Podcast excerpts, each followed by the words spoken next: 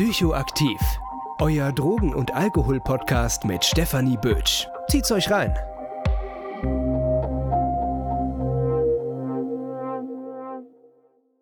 Hallo und herzlich willkommen bei einer neuen Zwischenfolge. Falls ihr dieses Format, das ja relativ neu auf meinem Kanal ist, noch nicht kennt, erkläre ich es kurz.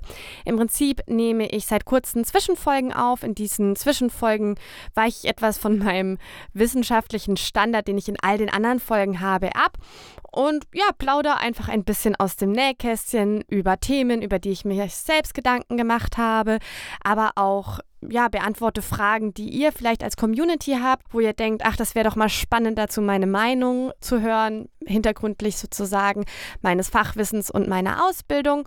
Genau, und dementsprechend, falls ihr solche Fragen und Wünsche für solche Zwischenfolgen habt, schreibt mir gerne auf Instagram unter psychoaktiv.podcast oder auch unter meiner E-Mail-Adresse psychoaktiv.podcast.gmail.com. Das findet ihr auch alles in den Show Notes. Und ja, genug des Vorgeplänkels, kommen wir mal zu dem heutigen Thema.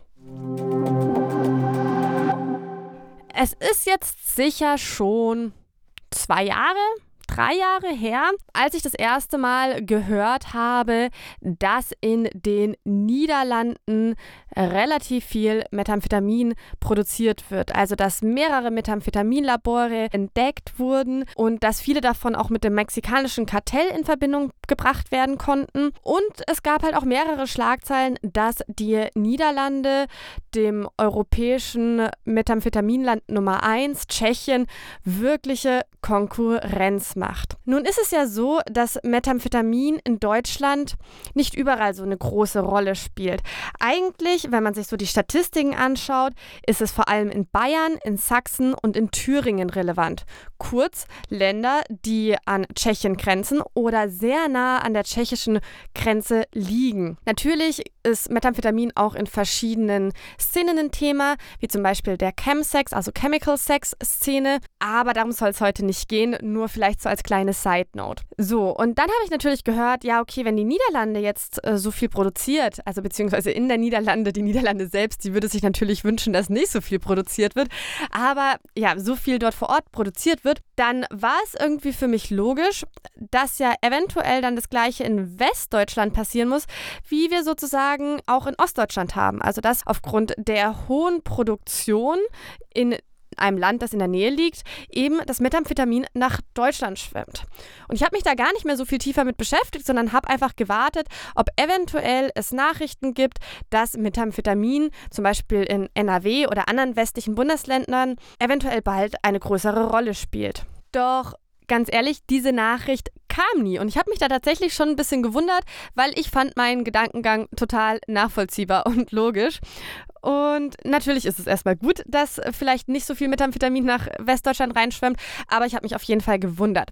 Und dann war ich in einer Konferenz letztes Jahr im Sommer auf eine Konferenz, ging, da ging es eigentlich um Drug-Checking, was aber bedeutet hat, dass viele Fachmenschen aus Europa auch dort waren, unter anderem jemand aus den Niederlanden. Und zu meinem Charme habe ich leider den Namen vergessen, was ich ein bisschen blöd finde. Ich könnte ihn wieder herausfinden. Naja, aber auf jeden Fall habe ich ihn gefragt, wie das denn ist und ob die Niederlande vielleicht ein Methamphetaminproblem hat. Und ne, der macht eben Drug-Checking in den Niederlanden, ob das da Thema ist. Und der hat mich schon fast verwirrt angeschaut und er so, nee, wie ich denn darauf kommen würde. Und dann habe ich eben auf ja, die Produktion von Methamphetamin in den Niederlanden hingewiesen und er so, nee, warum sollte denn jemand Methamphetamin nehmen? Unser illegalisierter Markt an Substanzen hat doch alles. Und warum sollten dann Menschen eine Substanz konsumieren, die so verschrien ist und die halt eben auch so ein höheres Risikoprofil mit sich bringt als viele andere Substanzen, wenn sie doch den Zugriff auf alles andere haben? Also MDMA, Amphetamin, Mephedron, was auch immer. Also um jetzt halt mal so ein bisschen ja, in die Upper-Richtung zu gehen. Obwohl MDMA kein Upper ist, beziehungsweise im Pathogen. Egal. Verlieren wir uns nicht in Details. Aber ja, das war sozusagen seine Aussage. Und ich fand das relativ interessant. Wir haben ein bisschen länger drüber geredet. Und was mir dann klar geworden ist, ist, dass ein gut ausgebauter Drogenmarkt auch wenn es ein Schwarzmarkt ist, ein Schutzfaktor ist, dass Substanzen, die ein höheres Schadensprofil bekommen, überhaupt eindringen können oder beziehungsweise relevant werden. Und dementsprechend ist das, was in den Niederlanden produziert wird, gar nicht für den europäischen Markt gedacht oder auf jeden Fall nicht für Deutschland auch gedacht und auch nicht für die Niederlande, sondern das wird maßgeblich zum Beispiel nach China exportiert und eben in andere Länder exportiert, wo Methamphetamin sozusagen, wo es eine Nachfrage gibt aber eben nicht in Deutschland oder in den Niederlanden, weil eben genau in diesen Grenzgebieten Menschen einfach kein Interesse haben. Ich meine, Methamphetamin hat ja wirklich einen sehr, sehr schlechten Ruf und ein höheres Risikoprofil als viele andere Substanzen, was zum Beispiel das Abhängigkeit, äh, die Abhängigkeit betrifft und sowas. Äh, wenn ihr genauere Informationen zu Methamphetamin habt, schaut einfach mal in die Methamphetamin-Folge rein. Ich verlinke die euch auch nochmal in die Show Notes. Naja, und was halt dann sozusagen in Bayern oder Sachsen oder Thüringen passiert ist, ist halt einfach, dass vor allem in den ländlichen Gebieten es eine sehr, sehr schlechte Drogeninfrastruktur gab damals.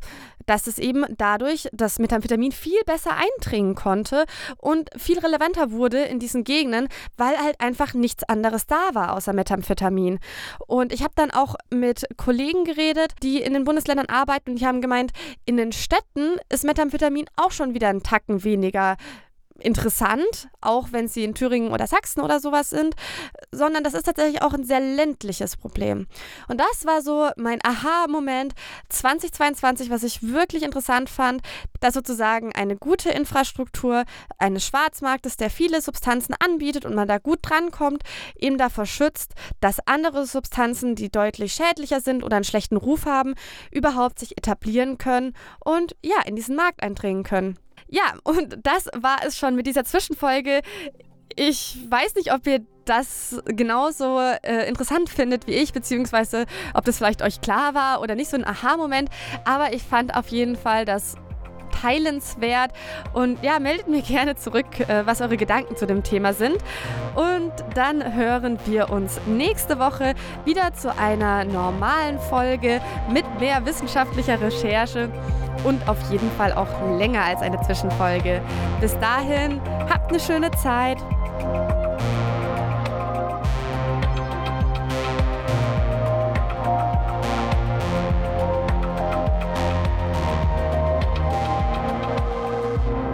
Das war Psychoaktiv, euer Drogen- und Alkohol-Podcast mit Stefanie Bötsch.